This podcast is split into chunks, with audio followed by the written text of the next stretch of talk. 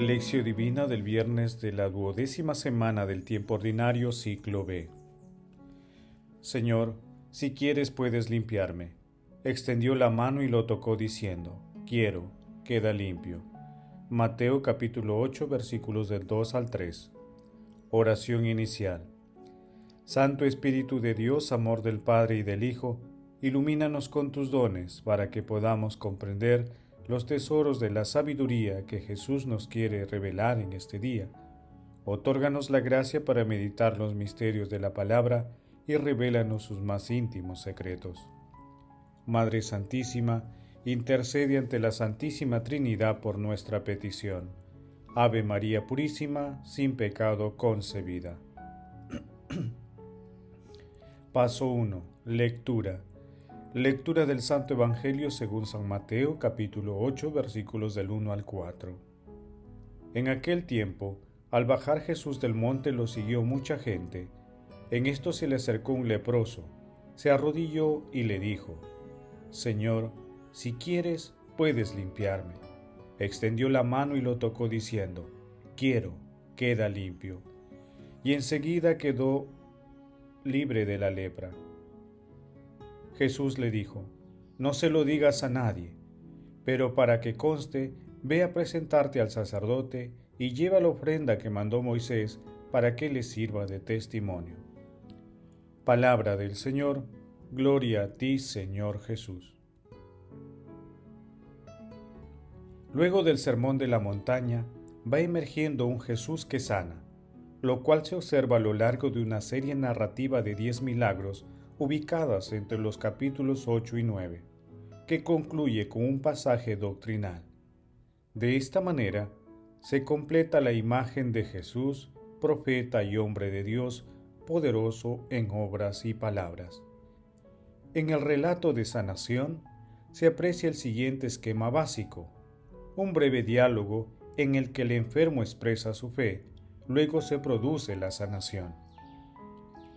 La fe era condición indispensable para que ocurriese el milagro. La firme creencia y confianza en Jesús para disponerse a su gesto liberador. Asimismo, varios de sus milagros confirman y fortalecen esa fe inicial. Adrianus de Groth nos dice, en el Evangelio, el milagro da testimonio de la persona de Jesús. Su predicación del reino y las curaciones que realizó no son independientes entre sí, sino que se complementan recíprocamente, formando un único conjunto significativo. Su palabra obra en los milagros de salvación. Sus milagros son verdaderamente el reino de Dios. Jesús no anuncia en efecto solo el reino, sino que lo hace presente con las obras. La actualidad del reino se anuncia solo con la aparición de Jesús. Dios Padre ha ligado la realización del reino a la misión de Jesús y se sirve de él para la última y definitiva invitación. Haced penitencia y creed en el Evangelio. Marcos capítulo 1 versículo 15. De este modo, el hombre queda situado frente a una opción inevitable, una invitación que puede significar para él la salvación o la ruina. Paso 2. Meditación. Queridos hermanos, ¿cuál es el mensaje que Jesús nos transmite a través de su palabra? Cada milagro de nuestro Señor Jesucristo proclama que Él es la fuente de la vida, que Él es la fuente de la esperanza y de la libertad para la humanidad por ello, todos sus milagros estaban encaminados a testificar con fe el mayor de todos ellos, su resurrección, que es la victoria definitiva sobre la muerte y la maldad. Nuestro Señor Jesucristo nos enseña que su ejemplo liberador debemos aplicarlo en nuestros hermanos, especialmente en aquellos que sufren dolor, enfermedad, hambre, miseria y esclavitud. Postrémonos ante nuestro Señor Jesucristo con confianza y fe y digámosle, Señor, si quieres puedes sanarme. Si quieres, puedes liberarme, Señor. Si quieres, puedes liberar y sanar a mi hermano. Meditando el texto de hoy, respondamos. Oramos con fe y confiamos en la acción sanadora y liberadora de nuestro Señor Jesucristo. Compartimos nuestra fe. Contribuimos a extender la acción liberadora de nuestro Señor Jesucristo a nuestro alrededor. Que las respuestas a estas preguntas y la diaria invocación al Espíritu Santo nos concedan aumentar y compartir nuestra fe para la mayor gloria de Dios. Jesús nos ama. Paso 3. Oración. Dios Espíritu Santo, amor del Padre y del Hijo, concédenos la fe y la plena confianza en nuestro Señor Jesucristo para contribuir a la extensión del reino de los cielos Santo Espíritu de Dios, que a través de las obras de misericordia que nos inspiras, podamos siempre hacer la voluntad de Dios Padre. Amado Jesús, misericordia pura e infinita, concede el perdón a las almas del purgatorio y llévalas al banquete celestial.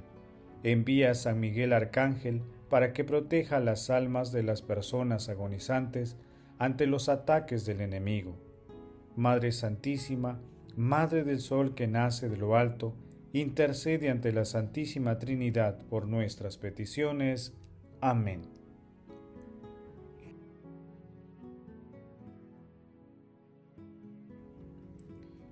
Paso 4. Contemplación y acción. Contemplemos a nuestro Señor Jesucristo con una homilía de San Juan Crisóstomo.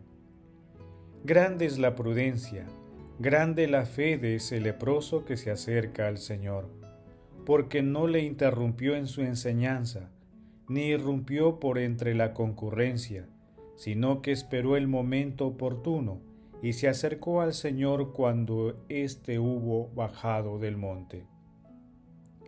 Y no le ruega como quiera, sino con gran fervor, postrado a sus pies, como cuenta otro evangelista, con verdadera fe y con la opinión de que Jesús se debe temer. ¿Por qué no dijo, si se lo pides a Dios, ni si haces oración, sino, si quieres puedes limpiarme? No dijo, Señor, límpiame. No todo se lo encomienda a Él. A Jesús hace Señor de su curación, y Jesús atestigua que tiene toda autoridad. ¿Y si la opinión del leproso era equivocada? En ese caso el Señor se lo hubiera deshecho. Lo pretendía y corregía. Ahora bien, ¿fue eso lo que hizo? De ninguna manera. Todo lo contrario. Lo que hace es aceptar y confirmar lo que el leproso le había dicho. Por ello precisamente no le responde queda limpio, sino quiero queda limpio. Con lo que el dogma ya no se fundaba en la mera suposición del leproso, sino en la sentencia del mismo Señor. No obraron así los apóstoles. Entonces, ¿cómo? Cuando toda la muchedumbre lo rodeaba, llenaba de estupor, ellos decían, ¿por qué nos miráis a nosotros como si por propio poder o autoridad hubiéramos hecho andar a ese hombre? Mas el Señor que muchas veces habló de sí humildemente, sin considerar la gloria que le corresponde. ¿Qué dice aquí para confirmar la opinión de todos los que lo admiran en ese momento por su autoridad? Quiero, queda limpio. En verdad, aunque había hecho tantos y grandes milagros, en ninguna parte parece que haya repetido esa palabra.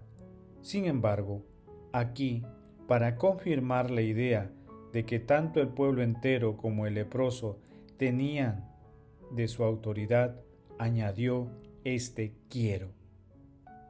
Y no es lo que dijera y luego no lo hiciera. la obra siguió inmediatamente a la palabra. Hermanos, como en Marcos capítulo 9 versículo 24, digámosle al Señor diariamente, creo, pero aumenta mi fe. Oremos incesantemente para alcanzar ese don maravilloso y con amor compartamos nuestra fe con los hermanos más necesitados.